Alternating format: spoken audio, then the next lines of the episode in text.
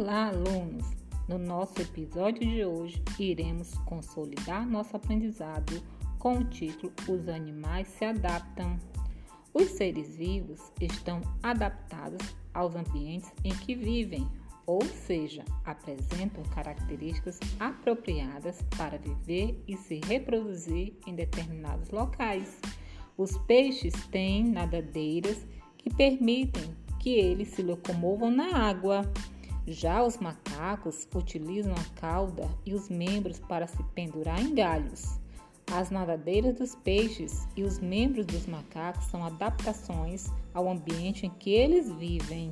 Os animais têm hábitos alimentares diferentes e os organismos devem apresentar adaptações para cada tipo de alimentação. Assim, os animais podem ser herbívoros, se alimentam de plantas ou partes delas, como sementes. Carnívoros se alimentam do corpo ou de parte do corpo de outros seres vivos. Onívoros alimentam-se tanto de plantas quanto de carne. E assim termina a nossa aula de hoje com o podcast Consolidando o Aprendizado. Até mais!